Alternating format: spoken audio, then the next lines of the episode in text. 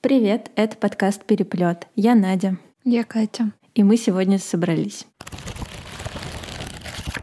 Э, обычно я сразу говорю, э, или Катя сразу говорит тему э, нашей встречи, но в этот раз немного более сложная ситуация.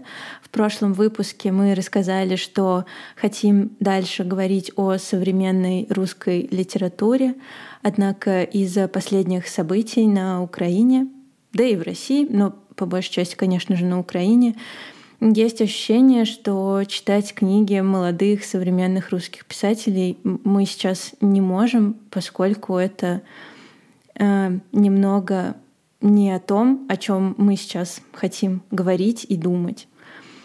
В общем, сегодня мы постараемся поговорить о... Вот мне не нравится говорить, как сказать, умолчаниями. Но достаточно сложно говорить прямо и не бояться быть репрессированными. Короче, мы сегодня будем говорить о том, как русская культура повлияла или не повлияла на наше общество и то, как оно воспринимает сейчас ситуацию на Украине, э, то, что оно делает, чтобы это остановить или наоборот продолжить. И э, в конце мы немного поговорим о том, чем русская литература нам сейчас может помочь, чем она нам лично помогает. Как-то вдруг оказалось, что современная русская литература, по крайней мере для меня, потеряла актуальность. И сейчас, обращаясь, пытаясь вообще обратиться как-то к чтению, к литературе, что довольно сложно, я скорее обращаюсь к чему-то, что я уже читала, э, к каким-то произведениям, которые были написаны гораздо раньше. Я думаю, у всех сейчас поднялся интерес к э, иммигрантской литературе, да, к иммигрантской поэзии, вообще к этой теме. А, потому что, наверное, как никогда мы сейчас можем понять э, людей, которые оказались перед выбором, хотят ли они и могут ли они оставаться в стране, или им стоит уехать, и что они испытывают по этому поводу, и вообще какое-то крушение прежнего мира, мне кажется, для многих сейчас это очень близко. Поэтому, да, как Надя сказала, мы бы хотели поговорить, наверное, о том, как вообще русская литература повлияла на нас, повлияла на общество, повлияла ли вообще, и что нам теперь делать с ней, с собой и с окружающим нас миром. Um, Хочу начать э, с обвинений в адрес русской культуры, которые я услышала э, на Ютубе от журналиста э, Андрея Архангельского. Он сказал, что русская литература сейчас молчит. Ну, он говорил не про литературу, он говорил про культуру, извиняюсь, что что-то скажу. Главный тезис был в том, что русская культура не научила людей эмпатии что она чего-то не додала э, людям, что они смогли стать такими. Как ты думаешь, это так? Мне кажется, что в целом немного переоценивают роль ну, вообще культуры и роль литературы в частности, да, уж коль скоро мы подкаст о литературе, это, наверное, все таки ну, это та область, которую я, например, чуть больше понимаю, чем в каких-то других. А, мне кажется, все таки с одной стороны, переоценено. Потому что, как мы знаем, статистика нам об этом говорит, что не так много людей на самом деле в России читает книги. И уж тем более читает книги классиков. Хотя тоже фан-факт, да, что одной из самых продаваемых книг э, прошлого года была 1984 Оруэлла. То есть это, конечно, не русская литература, но тем не менее роман о тоталитаризме, и ну, он был частично же вдохновлен, собственно, тем политическим строем, который существовал в СССР. И, казалось бы, да, люди, которые читают эту книгу, должны бы понимать, как плох авторитаризм и к чему это все ведет, и что такое пропаганда, и как она воздействует на людей.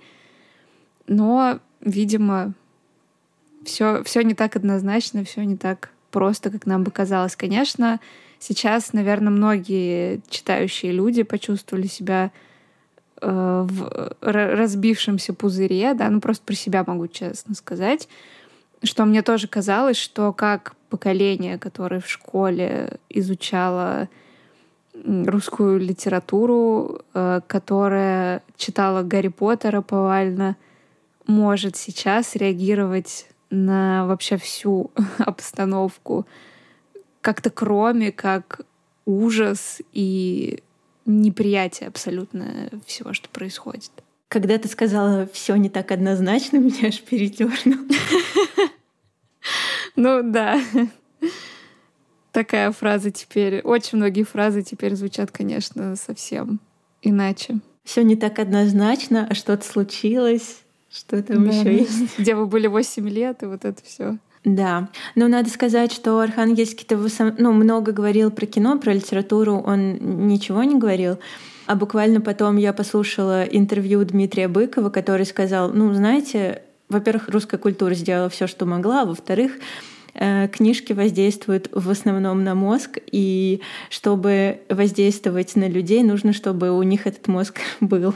Ну, кстати, хотела, да, хотела в догонку своей мысли сказать о том, что я, наверное, понимаю такую реакцию, потому что у меня была первая реакция точно такая же, что как, ну мы же читали эти книги, ну мы же все их... Почему? Неужели литература настолько бесполезна и э, настолько не может достучаться до людей?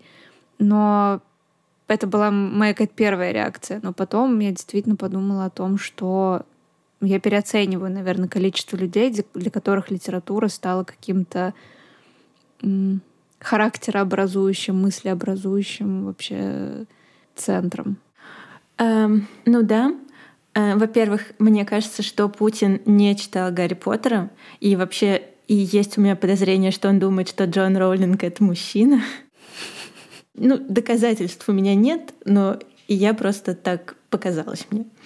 У меня тоже были такие мысли, и я, наверное, нет, я не кричала там, что мне стыдно быть русской, но я сразу же эм, начала наверное, думать о том, в чем я виновата. Типа, где, где я была последние 80 лет, где я была последние 100 лет, когда с Россией происходило все вот это.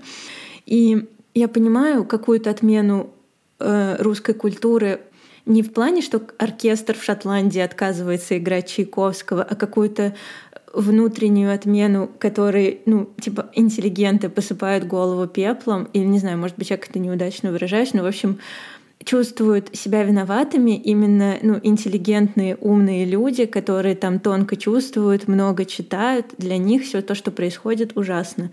А ну, те, кто действительно что-то делает ужасное, они ведь и не читают книжек. Или читают э, исторические книги, которые оправдывают их собственные действия. Ну, определенно они читают какие-то другие книги, потому что когда мы с тобой вообще подумали об этом поговорить, да, я начала какую-то внутреннюю ревизию проводить, а что я читала. Ну, окей, там, я читала какие-то вещи там помимо школьной программы, да, я их не учитываю, потому что это был какой-то мой выбор, либо там моих родителей, моих друзей. Э, но даже анализируя произведения, которые мы изучали в школе, понятно, что там старшее поколение у них была немножко другая программа. Я за них не могу сказать, да, я скорее говорю вот за там 30-летних. И ну, правда, я не могу вспомнить ни одной книги, которая бы не была абсолютно гуманистической. И сейчас, да, там либеральные ценности — это практически какое-то оскорбление. Но, тем не менее, можно сказать, что там были либеральные ценности, да, потому что ценность человеческой жизни, человеческой свободы, э, недопустимость насилия — это абсолютно все было в классической русской литературе самые, там, я не знаю, три великих столпа русской литературы, да, которые как раз-таки наши экспортные, в том числе писатели, Достоевский, Толстой, Чехов, это настолько гуманистические произведения и настолько писатели гуманистических взглядов, да, вспомним того же Толстого, который вообще был радикальным, скажем так, пацифистом, да, и вообще выступал против любого насилия, да, у него было вот это непротивление злу насилием. Достоевский, который абсолютно христианский писатель, и Чехов, который всегда интересовался жизнью людей, э, даже самых простых, да, в каких-то мельчайших подробностях. Ну, как? Я не понимаю, как? Как это могло вообще произойти? И литература 20 века, которую мы изучали, она тоже вся была пронизана идеями свободы, идеями сопротивлению э, пропаганде, сопротивлению какому-то существующему строю. Да? Почти все писатели, которых мы проходили, они были в Советском Союзе репрессированы, либо писали в стол, как тот же Булгаков, например. Просто даже изучая биографии этих людей, как мы могли вырасти без этих ценностей, непонятно совершенно. Я с тобой согласна, но если честно, то, например, ты когда проходишь в школе биографию какого-то великого писателя, она, короче, очень искусственная. Там очень мало человечного, там очень много каких-то общих слов — какого-то пафоса, ну что вот э, родился, постиг истину, умер в 68 лет в окружении родных.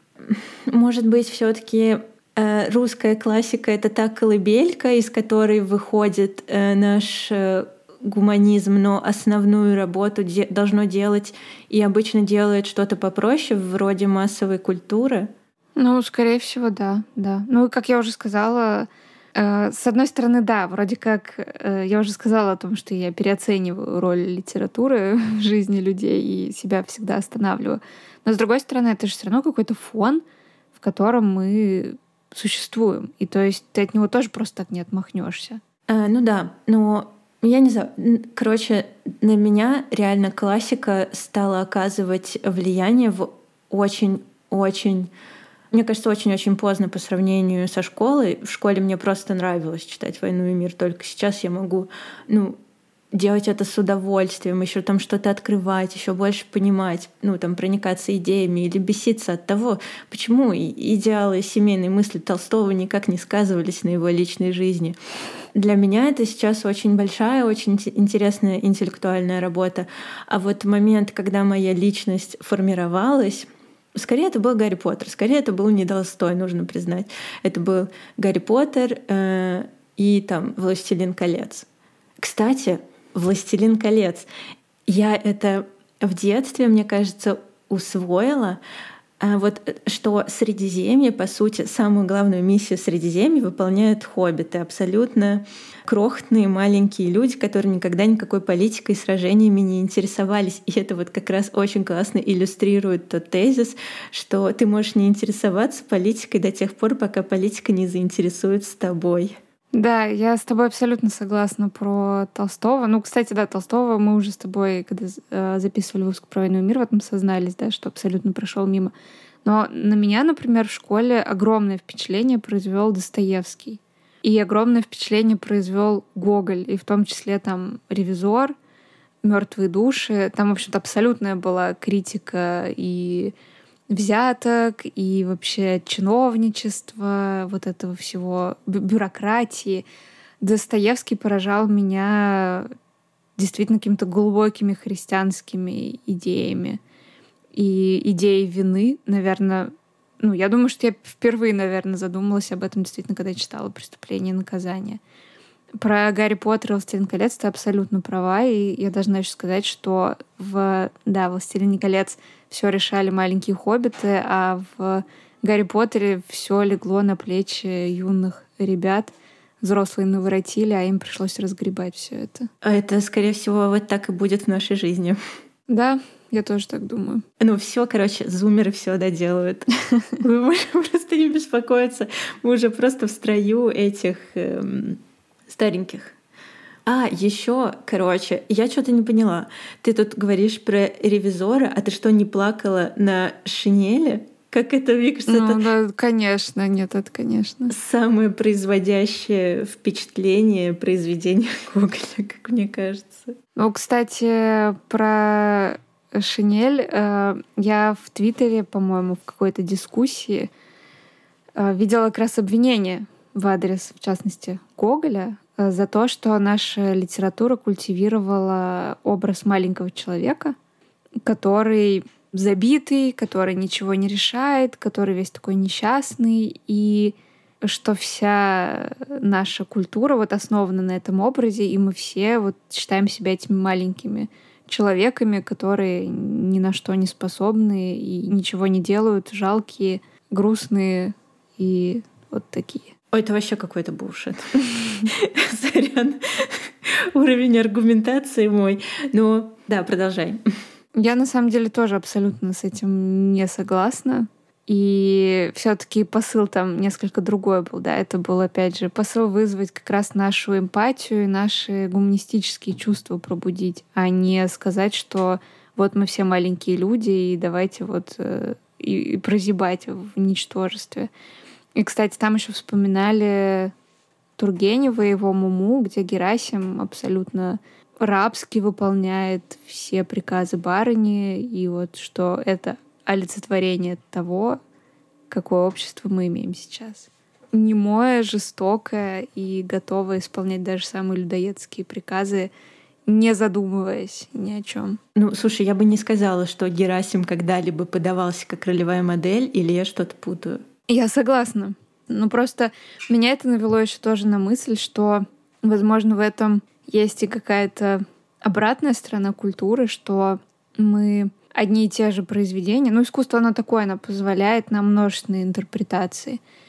И, в общем-то, советское время это тоже доказало, что ту же классику можем вертеть вообще как хотеть. Вертеть как хотеть. Вот это я, конечно, хорошо сказала. В общем, мы можем трактовать ее как угодно, в зависимости от того, какая идеология сейчас главенствующая и что мы хотим доказать, подтвердить.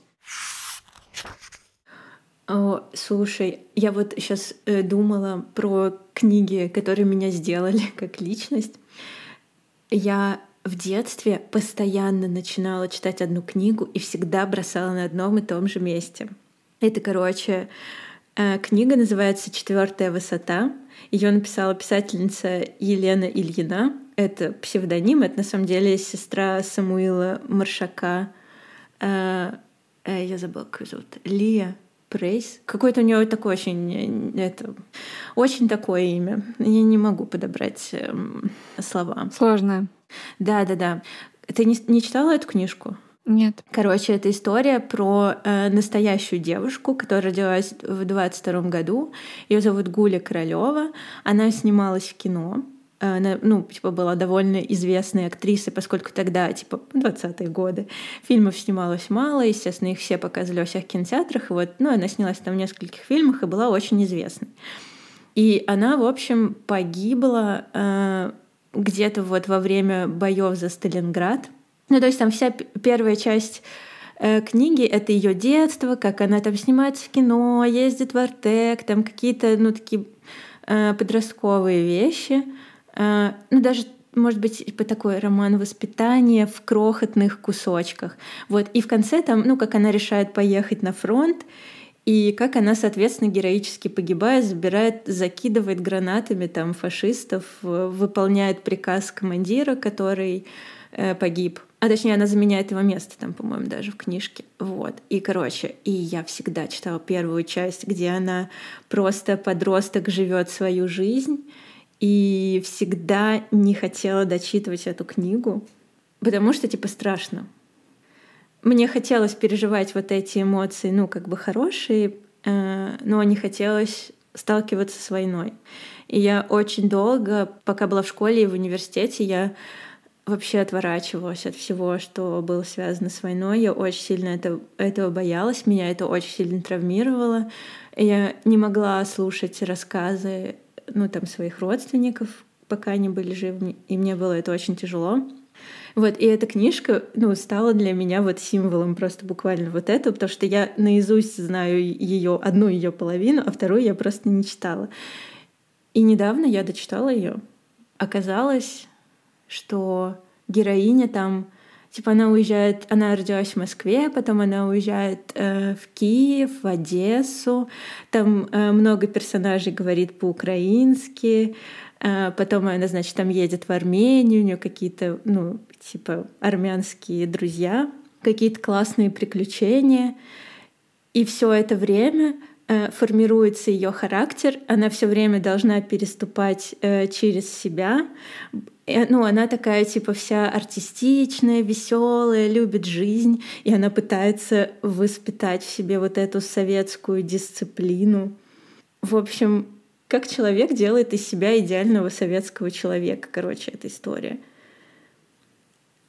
Вот. У меня очень-очень неоднозначное впечатление от этой книжки, но я могу сказать, что я, ну, я себе представляла, что я должна быть такой же. Мне кажется, у меня до сих пор эти установки э, даже где-то токсичные, вот они есть. То, что ты должна быть смелой, ты должна там говорить правду, ты должна всегда убираться в своей комнате. Вот. И меня, ну, меня вот литература воспитывала, как вот в этой книжке. Типа меня прям с какими-то типа супер идеалами. И теперь я смотрю на кучу людей, которые такие, ну не все так однозначно, и меня просто разрывает. Да. А, хотелось, наверное, перекинуть мостик. Как раз ты здесь сказала очень важную вещь, которая, мне кажется, как раз нас подводит к теме, а что же вообще делать? Это действительно не отворачиваться. Мне, в принципе, понятно, что многие люди может быть, даже... Ну, я не буду сейчас говорить там большинство, не большинство, я не знаю.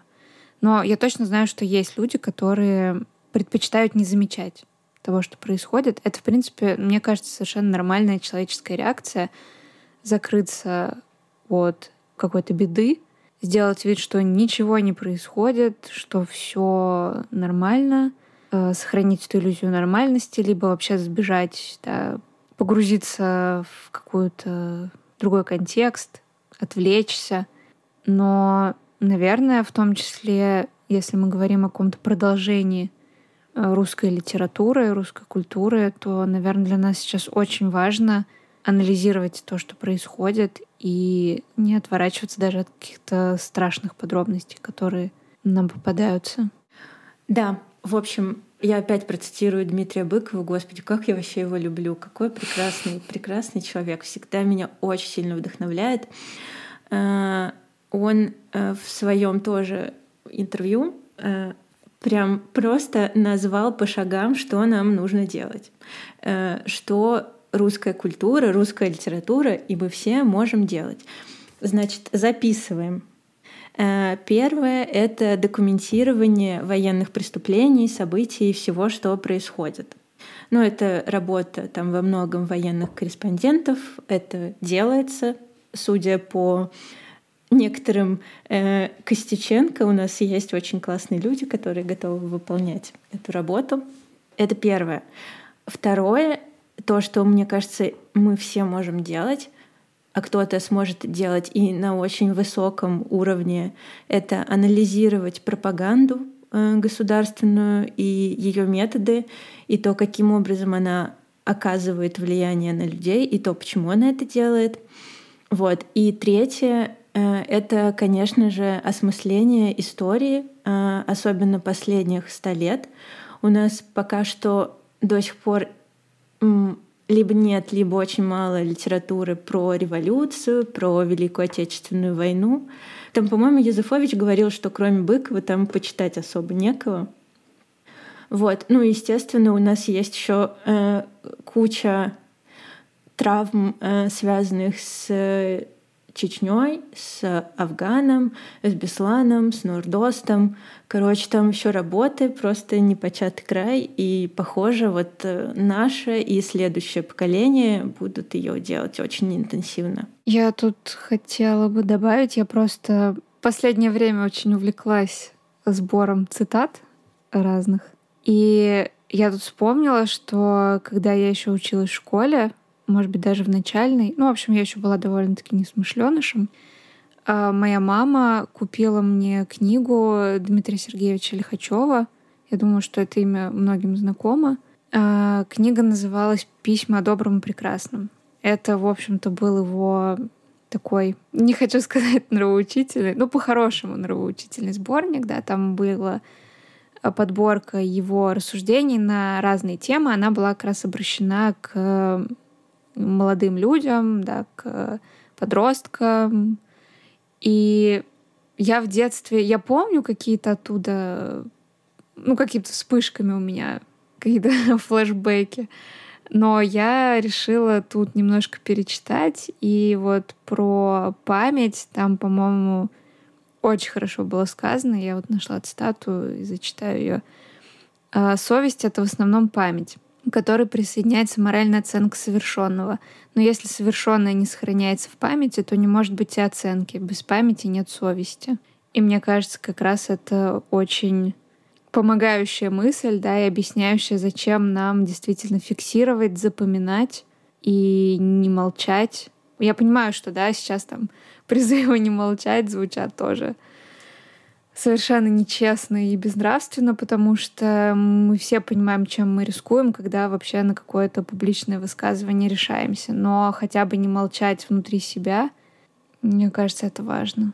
Ну да, да мы можем не молчать э, друг с другом. У нас очень много работы. Я вот э, э, ушла в историю. Ну, не знаю, говорят, что проводить исторические параллели — это тупиковый путь, но мне, например, очень важно понять, где корни... Ну, то есть для меня это не способ эскапизма, а способ понять, как мы пришли туда, куда мы пришли, и что делать, и как не допустить ошибок. И я сейчас э, активно читаю, э, слушаю на сторителе Михаила Зыгоря и его книжки. Во-первых, это вся кремлевская рать. Э, если вы хотите узнать побольше про Путина и его окружение, и вообще про то, как сформировалась эта фигура в ее нынешнем виде, то, э, ну, типа, эта книжка прям то, что нужно. И сейчас, ну, это я уже прочитала и перечитала даже некоторые моменты. И знаете, если что, что многие пропагандисты ссылаются на данные, которые получили э, ФСБшники, экстрасенсы, когда подключались к информационному полю планеты. Ну, много интересных фактов можно узнать. И вторая его книжка, которую я сейчас слушаю, это «Все свободны» про выборы 96 -го года. И если вот интересно, когда именно Россия лишилась э, демократии, то вот примерно тогда. Вот, тоже очень интересно. Я, кстати, э, шла и слушала какой-то... Я уже забыла, какой это был момент, но я, короче, расплакалась. Потому что вот именно у меня возникла эта мысль, типа, вот, демократия тогда ты умерла, как же, как же ее, короче, не уберегли. Такой молодой росточек, который с таким трудом добыли. И я такая прихожу домой и говорю друзьям, которые у меня были в гостях, вот, я сейчас слушала книгу про Ельцина, шла, плакала. Они такие, тебе так жалко Ельцина. Вот. Э, еще моя рекомендация. Я не знаю, ожидал ли ты, что будут какие-то рекомендации, но я, в общем, подвезла еще. Еще слушаю э, э, Николая Плепра, которого все тоже сейчас говорят, неудобное прошлое, про то, как страны работают с, с памятью и наследием своих диктатур и с тем, что вообще режимы в этих странах творили. Вот тоже очень важное чтение. Ну, давай я расскажу тогда тоже о книгах, которые помогли мне. А, во-первых, это... Ну, сейчас я прозвучу вообще супер банально. Гарри Поттер. Да, ну, правда, да. я перечитывала Гарри Поттера, потому что, ну, как ты уже верно сказала, это книга, которая во многом, не буду говорить там за всех, но меня так точно сформировала. И она для меня сейчас абсолютное утешение. Во-первых, потому что я знаю сюжет от и до, и это какое-то возвращение в уютное, знакомое мне пространство. Но и плюс она действительно очень сильно отзывается на то, что происходит сейчас, на то, что я чувствую. А две другие рекомендации от меня, наверное, будут довольно неочевидными. потому что я поняла, что ну, у меня сейчас не очень идут дела с художественной литературой, но, как казалось, довольно неплохо продвигается у меня нонфикшн. И первую книгу, которую я прочитала в этом жанре, это книга Джона Карейру «Дурная кровь». Это история о Элизабет Холмс и ее стартапе «Тиранос». Наверное, многие слышали, потому что сейчас готовится адаптация от Netflix, там мини-сериал, по-моему, или фильм, не помню точно, не буду врать. А, но о чем на самом деле эта книга? Это книга о том, как а, ослепленная абсолютно своими амбициями а, женщина создает компанию, и несмотря на то, что там вообще все идет не так, инженеры говорят ей о том, что... А, ну тут, наверное, надо ввести немножко в курс дела, потому что я сказала, что все знают, наверное, не все знают. В общем, Элизабет Холмс э, придумала брать анализы у людей э, не из вены, да, когда нужно забирать большое количество крови, а делать все возможные анализы по микроскопической капле крови из пальца.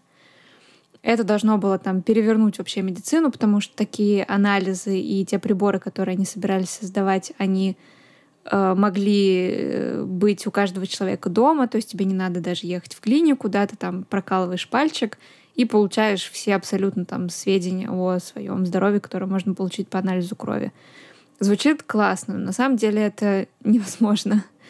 И несмотря на то, что все инженеры говорили ей, что это невозможно, Э, все люди, с которыми она работала, она продолжала верить в свою идею, она увольняла неугодных, она создала у себя абсолютно какую-то автократию, э, совершенно тоталитарную, скажем так, организацию.